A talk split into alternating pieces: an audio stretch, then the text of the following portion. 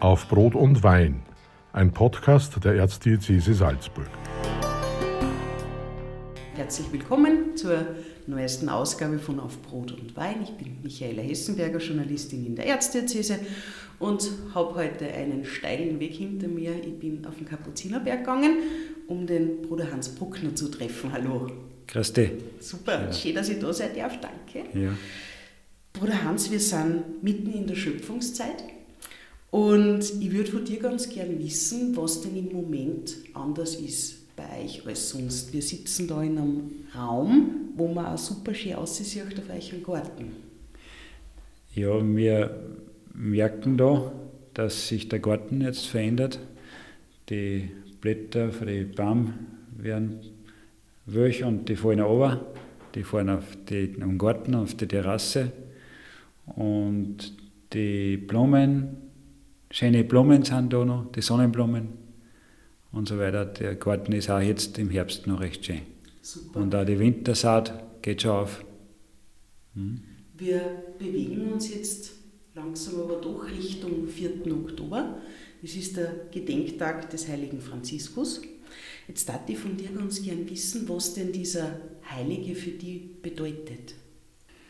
Ja, ich, mich hat die Person Franz von Assis eigentlich als Jugendlicher schon immer fasziniert, weil er doch unkonventionell gelebt hat und sehr geerdet war und alternativ gelebt hat. Und diese Faszination ist bis heute da. Ich fahre total gern nach Assisi. Ich hoffe, dass wir Ende Oktober in die Herbstferien nochmal nach Assisi fahren können. Und äh, mich hat der Christian, das ist der Hoteldirektor im Hotel der Rocke in Assisi, da bin ich immer wieder dort. Mit Kindern, mit Schulgruppen, mit Freunden. Und der hat einmal gesagt, willkommen zu Hause. Und das ist so. Okay. Das der hat das aus, der ist wieder nach Hause gekommen. Ja. Okay, und das ist einfach ein Ort, der vom Franz von Assisi geprägt ist bis heute. Jetzt hast du gesagt, ähm, der hat ein alternatives Leben gehabt. Darfst du sagen, dass du auch ein alternatives Leben führst? Ja, wir sind insofern unkonventionell, weil das machen nicht viel. Heute werden nicht mehr viel Kapuziner und das ist eigentlich äh, etwas sehr Unkonventionelles, würde ich mal sagen. Und ich erfahre es auch in der Schule. Du bist Religionslehrer? Ja, Religions- und Ethiklehrer, dass ich ja, ich meine, viele sagen, können mit denen nichts anfangen, und, aber sie fragen dann schon interessiert, was ich da mache, warum ich das mache. Also ich, ich entspreche sich nicht der, der Konventionen. Hm? Okay, du sitzt mir heute gegenüber in deiner Ordenstracht, mhm. in deiner braunen. Jetzt gibt es in Salzburg nicht nur die Kapuziner, es gibt auch die Franziskaner. Ihr seid euch ja optisch für ungeübte Augen recht ähnlich. Was unterscheidet euch denn vom Ordensgewand her und vielleicht auch von dem, was ihr tat? Ja, von Ordensgewand gibt es einen kleinen Unterschied. Ich glaube, die Kapuzen ist bei uns ein wenig länger und spitzer und die Franziskaner haben so einen runden Kragen. Den haben wir nicht. Also bei uns ist das nicht und die Kapuzen ist ein wenig länger und spitzer. Die Kapuziner ist eine Reform, ist eine Reform der Observanten, der Franziskaner. Was unterscheidet uns? Äh, ich würde sagen, wir sind gemeinsam einmal unterwegs. Also wir versuchen als beide in beiden Gruppierungen die Ideen heute zu leben, umzusetzen.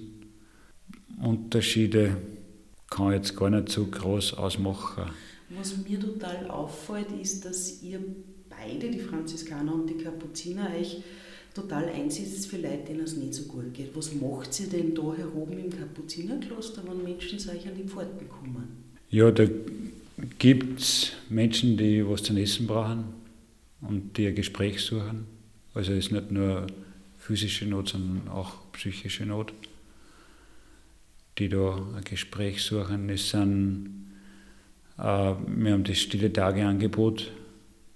Da kommen auch Leute oft mit Nöten. Die kommen aus dem Arbeitsleben aus. Aus dem Arbeitsleben aus. Und es gibt auch Menschen, die eine persönliche Not finanziell, psychisch physisch haben, wo wir schon versuchen zu helfen. Aber wir müssen das auch immer, immer absprechen, dass wir das gemeinsam absprechen. Du bist im Haus der Guardian? Mhm, momentan, das, ja. Das heißt, du hältst den Laden zusammen? Das ist jetzt meine Aufgabe, ja. ja. ihr seid Hausgemeinschaft, ihr seid drei Brüder im Moment? Wir sind vier, okay. Kapuziner und ein Franziskaner ist zu Gast, mhm. der Ivan. Der ist ein kroatischer Franziskaner und der lebt jetzt auch mit, weil der Pfarrhof umgebaut wird. Okay. Und ja, hilft damit ja als ein Profikoch und hat bei uns oh. schon gekocht. Geht's echt gut, oder? ja, sehr gut. gut super, super. Kocht, ja. Das heißt, ihr habt einen eigenen Garten, du hast vorher einen ganzen Arm voll Paradeiser gehabt. Ja. Und der weiß dann, was damit zu tun ist, oder? Der weiß das gut. Könnt ihr selber kochen? Also ihr jetzt als ihr vier Brüder, seid ihr gut im Kochlöffel schwingen?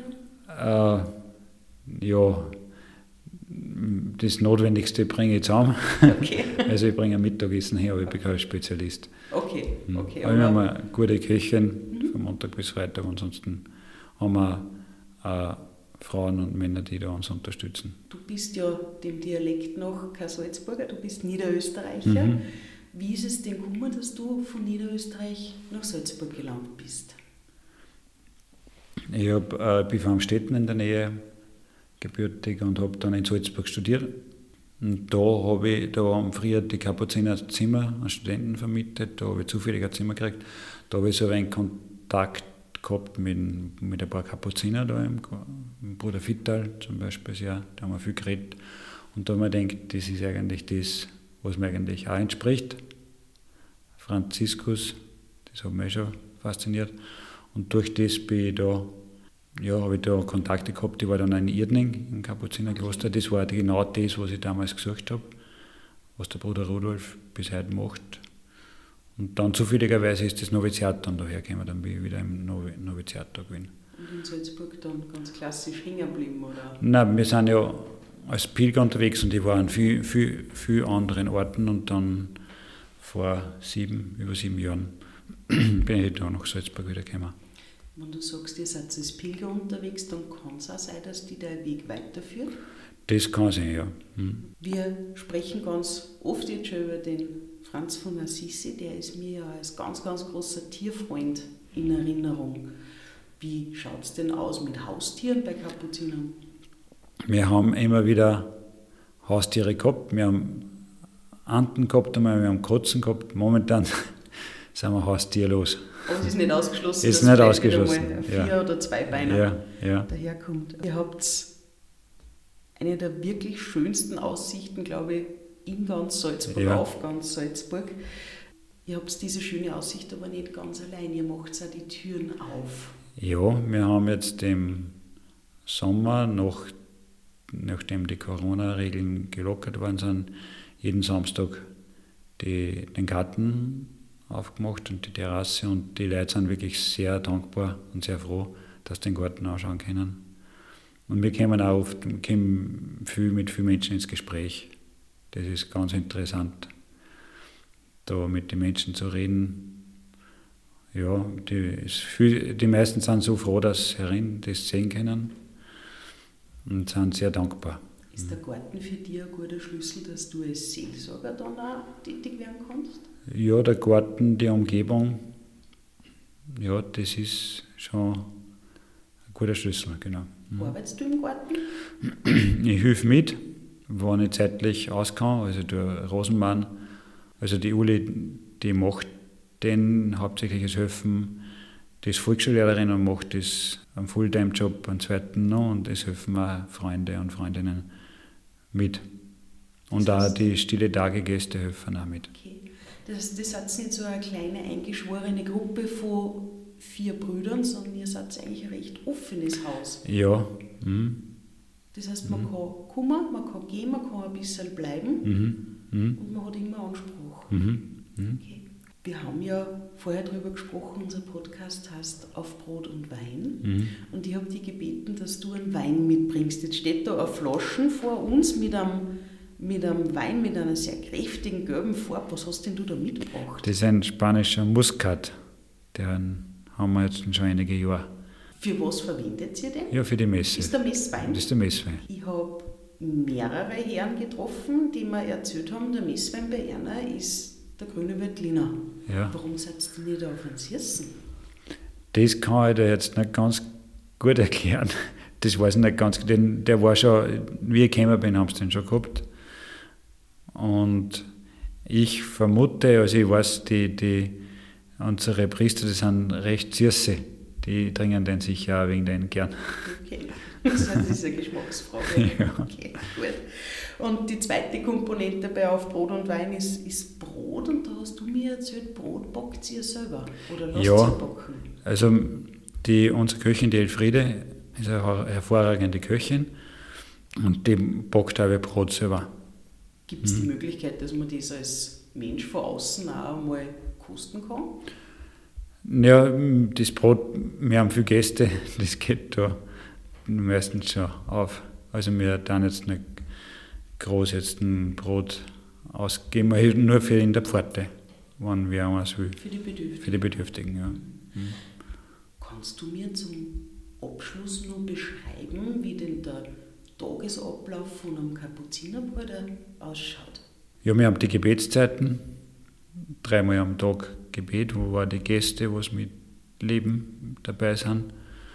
Das ist unsere Stütze und der Grund, also dass wir uns vergegenwärtigen, warum wir eigentlich Kapuziner sind, warum wir Christen sind, Christinnen und Christen. Also wir, wir beten auch mit unseren Gästen und mit unseren Mitarbeiterinnen gemeinsam. Das ist so die, die Grundlage. Und Arbeit gehört bei uns auch dazu, im Garten.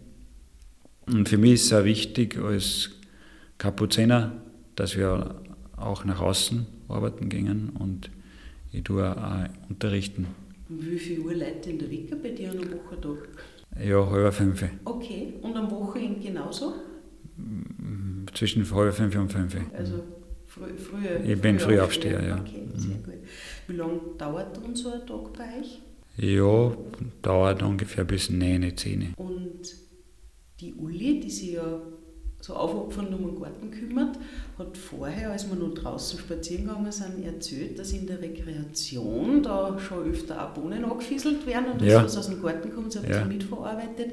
Wie kann ich mir denn als, als Außenstehender die Rekreation vorstellen? Was, was ist das? Eine Rekreation ist so ein wichtiger Bestandteil auch unseres Lebens, dass wir zwecklos uns treffen, dass wir miteinander reden, feiern und ja, was trinken, was essen gemeinsam. Das ist die Erholung.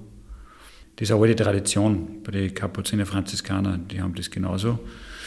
Im August haben wir mal gemeinsam Rekreation mit den Franziskanern gemacht, da bei uns herum. Das war recht schön. Und der Franz Jalitsch, dieser Jesuit, der diese kontemplativen Exerzitien lehrt, gelehrt hat, ist inzwischen verstorben. Und er sagt auch, dass das ein ganz ein wichtiges Lebensprinzip ist. Unverzweckt Zeit schenken, miteinander sprechen. Weil es der Seele gut tut? Ja, ja. Bruder Hans, herzlichen Dank, dass du mir Rede und Antwort gestanden bist. Mhm.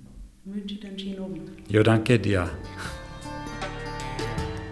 Das war Auf Brot und Wein, ein Podcast der Erzdiözese Salzburg.